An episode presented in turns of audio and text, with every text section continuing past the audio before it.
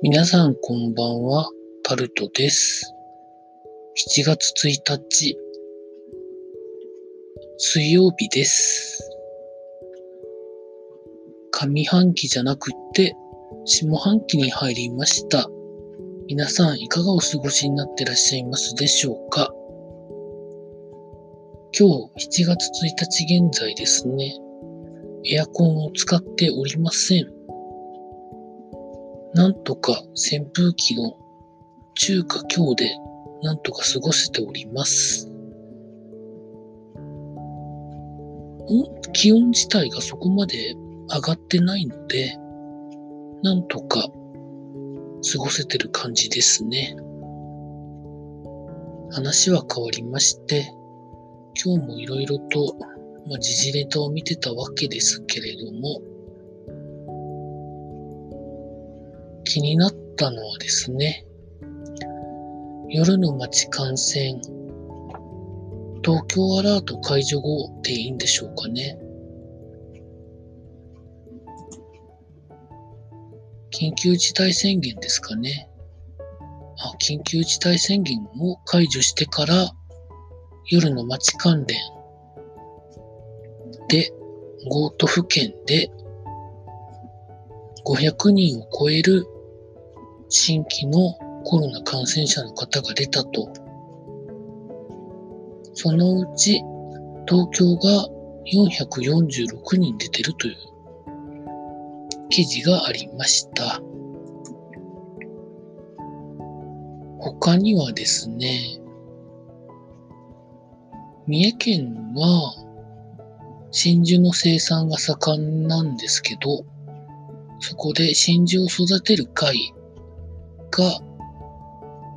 結構な数死んでるという記事があったりですとか、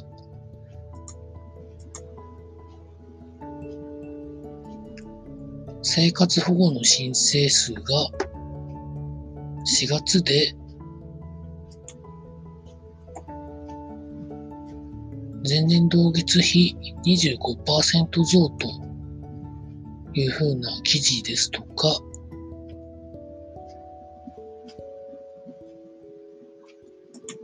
あとはですね、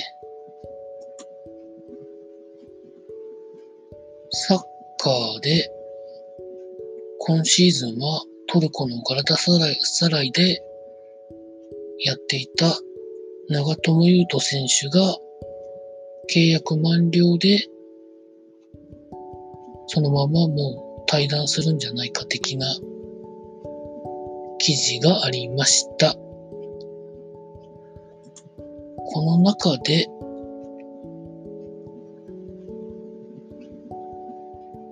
気になった記事はですね、やっぱりコロナ関連なんですけど、昨日か一昨日か言ったかもしれないんですけど、東京都のコロナに関する数値的な基準があったんですけど、それをなくしたわけではないんでしょうけど、新たな基準を作る形でみたいなところで、経済活動は一応現状水準でやるみたいなことをですね、東京都が言ってたのを見まして、なんかそれはどうなのかなというふうには思ってるんですけど、多分もう一回規制を強くするのもなかなかしんどいのかなというふうには思ってるんですけどね。今ちょうど都知事選の選挙運動期間中で、なかなか現職の知事も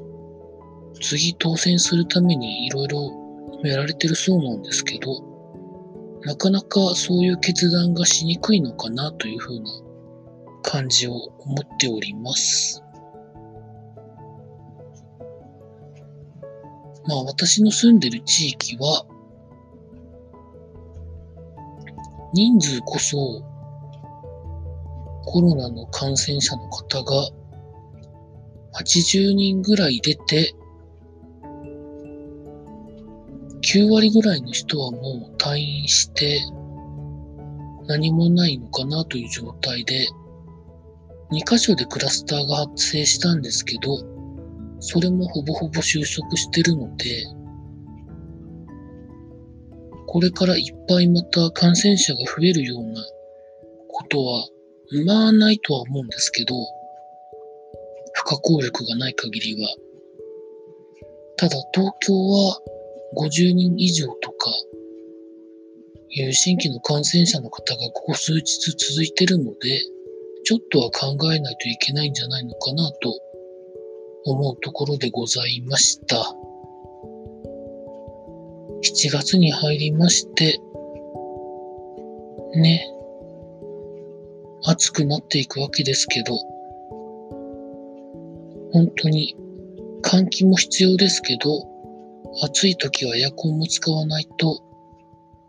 コロナの感染よりも熱中症で倒れる方が多分辛いと思うので、そのあたり私自身気をつけていきたいと思っております。以上タルトでございました。